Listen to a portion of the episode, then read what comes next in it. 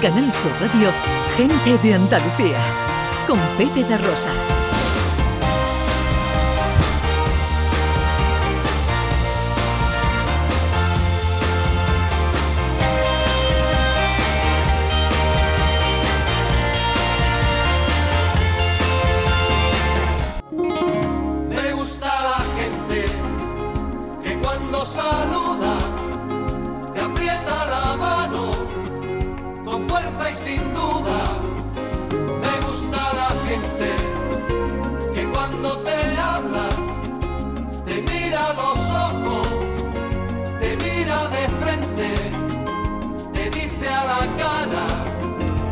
Esto es Gente de Andalucía, esto es Canal Sur Radio. A esta hora nos gusta cada domingo hablar con gente interesante.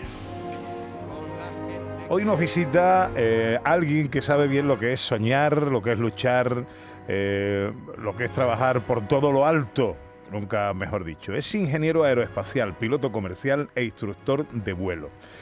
Él quiso trabajar como ingeniero eh, de ensayos para Airbus. Eh, no es fácil, eh, pero lo consiguió. Lo que no imaginaba es que seis años después su vida iba a cambiar para siempre. El 9 de mayo del año 2015 eh, se estrelló con, cuando el Airbus A400M estaba sobrevolando el aeropuerto de Sevilla en un, en un vuelo de pruebas. Recordarán esta noticia eh, porque saltó bastante a las primeras páginas de los medios. Eh, murieron cuatro personas. Nuestro invitado fue uno de los dos su- supervivientes, pero sufrió una grave lesión medular y quedó parapléjico. Pero él no quiso eh, perder ese afán de superación, ese afán de sueño, de lucha, y después de mucho esfuerzo ha conseguido volver a trabajar en lo que le gusta. Ahora aspira a ser el primer astronauta discapacitado de, o con discapacidad, que no es lo mismo, de la historia.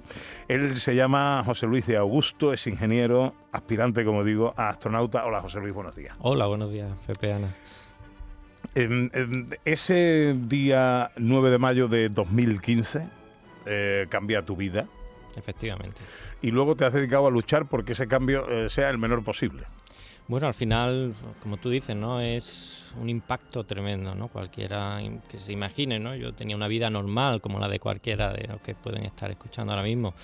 Mi vida totalmente ya estabilizada, profesionalmente, personalmente. Me acaba de casar hace, hace un año. Y, y bueno, y de pronto, ¿no? Pues, pues me quedo en silla de ruedas, ¿no? Como se dice, ¿no? Con una lesión medular y por tanto tu vida cambia completamente, ¿no? Y, y realmente siempre me dicen, bueno, ¿y inicialmente qué? Dice, pues inicialmente era intentar recuperar mi autonomía personal y familiar, porque al final no era, por así decirlo, seis meses en el hospital haces que después cuando llegas a tu casa no seas ni, capaz ni de ver una serie de estas de las nuevas de Netflix de 45 minutos, ni de ser capaz de estar 45 minutos en el sofá de tu casa viendo la- una serie, ¿no? Para terminarla.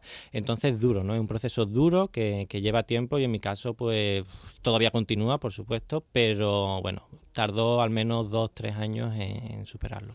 Eh, para que nuestros oyentes visualicen, eh, ¿cuál es tu discapacidad? Pues tengo una lesión medular, eh, tengo una movilidad reducida de lo que es eh, de cintura para abajo, con pérdida de sensibilidad, más la afectación al resto de órganos que, que conlleva, ¿no? Pues bueno, me podréis ver por la calle en silla de ruedas. Vale. Eh, ¿Cuándo empieza el proceso de recuperación física y mental de José Luis?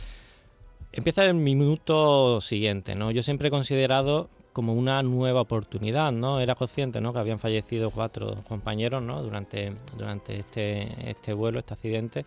Entonces, eh, yo siempre, y lo digo, ¿no? Tengo por ahí fotos, ¿no? Y, cuando doy alguna charla muestro la foto y hay una foto donde yo, pues tres días después de volver a planta, de haber estado en, en la unidad de cuidados intensivos, pues curiosamente estoy con una sonrisa, ¿no?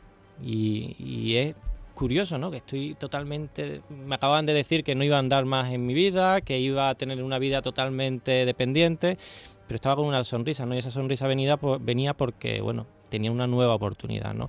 Y es lo que siempre he estado intentando y lo que siempre continúo, ¿no? Es decir, no puedo perder esta nueva oportunidad para devolver a la sociedad pues eso que, que, he obtenido, ¿no? una, una manera ¿no? de, de, entendernos y de, por así decirlo, promover la inclusión ¿no? dentro de la sociedad de las personas con discapacidad. Así que como decía, ¿no? pues dos, tres años después, ya una vez que yo me encontré más eh, autónomo, pues mis compañeros de, de la empresa me, me dieron la oportunidad de volver a volar como piloto. Entonces se buscaron un piloto italiano que iba también en sillas de ruedas y trabaja como instructor de vuelo y se trajeron su avión y, ese fue el primer día que, volví a volar. Y eso realmente hizo en mi mente un clic que, a continuación fue pues oye eh, sigo siendo un piloto sigo siendo un ingeniero sigo siendo sigo pudiendo ¿no? aportar desde el punto de vista profesional y ahí empezó todo. ¿Ese avión era un avión adaptado? Sí, era un avión adaptado. Al final hoy en día tenemos tecnología, ¿no? igual que adaptamos un coche, podemos adaptar un avión y podemos adaptar una nave espacial, ¿por qué no? Pero y, además tienes tu propia escuela para crear, te conviertes en el primer piloto español parapléjico y tienes tu escuela para también que otras personas puedan cumplir ese sueño. Sí, conseguimos un poco eh, que ser, ¿no? Abrir camino, como siempre digo, ¿no? Y facilitar. Y, qué mejor manera de facilitar a través del Real Aeroclub de Sevilla, eh, que tiene una escuela de pilotos, pues crear un departamento específico para aquellas personas con discapacidad, pues que quieran o tener una experiencia en vuelo o que quieran sacarse su licencia de piloto privado, pues ¿por qué no? ¿no? Eh, y esa, esa es la idea, ¿no? Bueno, eh evidentemente tú, la discapacidad que tienes no te deja de eh, hacer ingeniero, que, eres piloto, eh, otro pasito más que, consigues dar, que recuperar. Eh, pero ahora quieres dar uno más, uno más grande. Ya este es un paso, por lo menos más alto, ¿no? Eh, bueno, sí, efectivamente, ¿no? Pero eh, al final es muy importante, ¿no? Yo siempre lo digo, mm, cualquier que sea, ¿no? El sector donde consigamos esa inclusión, ¿no? Y esa normalización de, las personas con discapacidad es importante, ¿no? Pero más, ¿no? En, referentes donde, bueno, películas como Top Gun y eso han hecho muchísimo daño, ¿no? el piloto ideal, con gafas, ¿no? De, sol, en moto, efectivamente. Yo siempre digo, digo, pues no, pues hay pilotos altos, bajitos, en gordos, flacos y en sillas de ruedas, ¿no? Y por qué no astronautas, ¿no? Y, en ese sentido, pues es un poco lo que tanto la Agencia Espacial Europea como también en Estados Unidos, en este caso Astroaces, que es con la organización que actualmente estoy colaborando, pues están, ¿no? Intentando, pues abrir camino y, facilitar, ¿no? El hecho de que pensemos cuando diseñamos cualquier elemento, pensemos en, la adaptación o en la accesibilidad universal, ¿no? que, es bien importante. Em, ahora estás en la carrera espacial. Em, y quieres em, convertirte en el primer astronauta con discapacidad em, de la historia. ¿En, qué momento nos encontramos del proceso? Estás recién llegado de Houston, ¿no? Que tenías ahí una... Sí, bueno, a ver... Eh, Porque esto del, eh, eh, hablamos de la, de la accesibilidad y todo esto, pero muchas veces esto es una entelequia, ¿no? Efectivamente, ¿no? Al final nada más que tenemos que comprobarlo, ¿no? En el día a día de, de nuestras calles o nuestros edificios, ¿no? Mm. Que muchas veces, pues eso, no hace falta subir al espacio como para ver ¿no? las barreras que muchas veces nos encontramos. Pero como decía, ¿no? Eh, pues bueno, ahora estamos en un proceso de, ver la viabilidad y de probar ¿no? nuevos dispositivos para conseguir esa accesibilidad universal. Un dato curioso, ¿no? por ejemplo, en la Estación Espacial Internacional hace un par de años se ha cambiado de nuevo el toilet, el, W, el baño. ¿Sabéis por qué? Pues entre otros factores, eh, porque cuando se diseñó en los 80 eh, el inodoro, ¿vale? propiamente dicho, pues no se pensó en el 50% de la población. En las mujeres. En las, mujeres. efectivamente. y claro, y algo que vemos ahora como que es increíble, ¿no? Y cómo no se pudieron pensar en el 50% de la población, ¿vale? Pues es lo que está pasando ahora mismo. Es decir, ahora hemos diseñado un nuevo inodoro que hemos subido a la estación y ¿por qué no eh, pensar en ese 20% de la población, eh, población, que tiene algún tipo de discapacidad, ¿no? O en ese 40% que en algún momento de su vida va a tener alguna discapacidad temporal, ¿no? Ya te rompas un brazo, un pie, demás. Pues es el concepto, ¿no? Es decir, muchas veces, yo se lo comento a mis compañeros ingenieros y demás, si cuando pensamos y nos sentamos delante de un papel a diseñar algo, pensáramos en el concepto de accesibilidad universal, ahorraríamos dinero y mejoraríamos notablemente el concepto ¿no? de cara a, la sociedad. Y, es lo que estamos haciendo. Estamos, pues ahora en diciembre, que hemos estado allí en, una campaña de vuelos de microgravedad, que es lo primer paso ¿no? antes de mm. lanzar cualquier elemento al espacio, pues hemos estado probando nuevos elementos que faciliten no solamente la, vida a las personas con discapacidad, sino al final para, todo el mundo. Y, bueno, y ejemplos fáciles como y que son muy intuitivos, ¿no? Pues desde paneles táctiles que permitan a personas sin, sin capacidad de, ver correctamente eh, poder navegar a través de, la espacio de una de un vehículo espacial, ¿no? Que puede ser usado para en caso de tener temporalmente un astronauta una pérdida de visibilidad o que haya humo en cabina, pues es una manera de, poder utilizar a elementos en mi caso, ¿no? Pues que mejoran ¿no? la capacidad de trabajar en un ambiente de realidad mediante anclaje a, las diferentes Oye, perdona mi ignorancia, pero eh, ¿la ingravidez juega a tu favor? Juega juega más que a nuestro favor, equipara, ¿no? Nos equipara a todos, ¿no? Es decir, todos estamos en desventaja, todos, eh, todos realmente no estamos, nadie está preparado para en ese ambiente, para vivir en ese ambiente, ¿no? por tanto el entrenamiento es similar y por tanto en ese momento pues me convierto igual que tú igual que ella ¿no? claro de estos estudios, eh, en el futuro saldrá una persona, ¿no? Para viajar realmente al espacio y podría ser tú. Sí, podría ser yo, eh, podría ser cualquiera otro de mis compañeros, ¿no?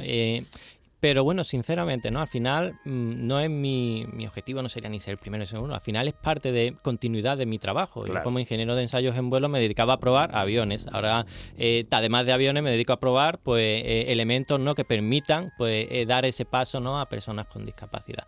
Así que bueno, lo considero como un proceso más de, de esta, de esta mi profesión. ¿no? ¿Y en qué momento del proceso estamos? Pues bueno, yo creo que sinceramente en un par de años pues veremos si no antes veremos ya la primera persona con una discapacidad por así decirlo, real y severa eh, en el espacio. Así que bueno, no, no avancemos, pero, pero pronto, pronto. Y esa persona, como dice Ana, puede ser tú. Puede ser yo o puede ser cualquier otra, ¿no? no, sé qué digo, pero bueno. en cualquier caso, el mensaje que se lanza a toda persona que, que tenga una discapacidad es importante con todo esto que se está haciendo, ¿no? claro, al final siempre decimos, ¿no? Eh, esto no es un tema personal, individual de la persona que vaya al espacio, ¿no? Sino es establecer un punto de referencia un, modelo a seguir por el resto de la sociedad, ¿no? De manera que, oye, si puede haber un astronauta con una discapacidad, sea una ceguera, una sordera, o sea una paraplegia, pues porque esa persona, eh, yo o tú o cualquier persona que tenga una discapacidad no va a poder trabajar como ingeniero, como matemático, como profesor en cualquier otro, otra empresa, ¿no? Eh, por así decirlo, es una manera ¿no? de, abrir caminos y, de normalizar, ¿no? que muchas veces hace falta. Porque aquí te estamos escuchando en un tono positivo, optimista, esperanzador y todo esto, pero bueno, has tenido has tenido portazos en las narices, ah, te han rechazado. muchísimo. ¿Cómo, cómo has, eh, has, afrontado esos rechazos que eh, de una forma o de otra sucesivamente te venía viniendo? Pues claro, desde el momento que fui a un, a un reconocimiento médico para recuperar mi licencia de piloto y te dicen que, bueno, tú para qué quieres volver a volar, ¿no? pues dices, bueno, pues, yo te habré tenido un accidente, pero mm, sigo teniendo los mismos sueños que cuando era pequeño, ¿no? El hecho de que esté ahora en una silla de ruedas no han cambiado mis sueños. Y si la normativa lo permite y no pongo en riesgo la, la seguridad, pues ¿por qué no, no? Y entonces, bueno, siempre ha sido un poco ese, ¿no? El objetivo de ¿y por qué no, no? Eh, ¿qué, ¿Hay algún elemento que, de seguridad de, o cualquier de otro tema que, afecte a eso que estoy pidiendo? No. Pues entonces, ¿por qué no lo podemos conseguir y hacer? ¿Cuánta gente em, siguiendo tu estela o siguiendo tu escuela han recuperado, em, desde que tú estás así, han recuperado pues, las ganas como tú, han recuperado el espíritu o la esperanza? Bueno, eh, no te podría decir quizás, y quizás quedaría ¿no? muy, muy prepotente ¿no? por mi parte, ¿no? pero bien es cierto ¿no? que, la labor que hacemos tanto con, New Win, ¿no? que, que mi, la parte de, Real Club de Sevilla, ¿no? que trabajamos con el tema de la, de la discapacidad, como con sillas voladoras, que también es otra asociación aquí a nivel de España, pues bueno, pues hay cientos, te diría, de personas. Por ejemplo, hacemos una, una, todos los años, en este caso en Cataluña, se hace una jornada donde el año pasado casi 200 personas con discapacidad tuvieron oportunidad de volar eh, en aviones de aviones pequeños. y, bueno, la cara de esas personas cuando realmente bajan, ¿no? Y es como de, felicidad, ¿no? Como de, wow, nunca en mi vida me pensé que, podía volar, ¿no? En, un avión, ¿no?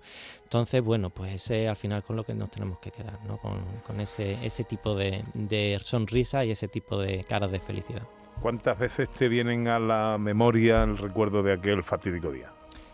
Pues ya sinceramente pocas. Al final fue duro, eh, ha sido duro, y, pero bueno, yo siempre digo, ¿no? Con, la ayuda, en este caso de Sara, mi mujer, eh, eh, del resto de amigos, familia, pues bueno, al final uno tiene que mirar hacia adelante y, seguir, ¿no? Seguir dando a la sociedad, pues eso, esa nueva oportunidad que le han dado, pues no perderla.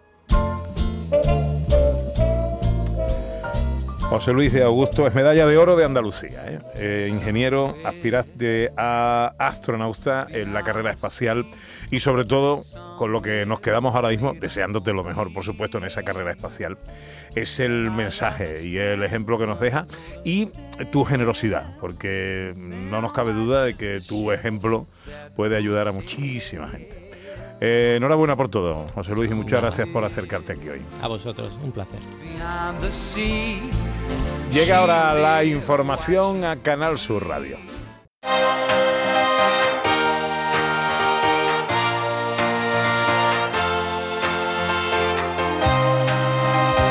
En Canal Sur Radio, gente de Andalucía, con Pepe de Rosa.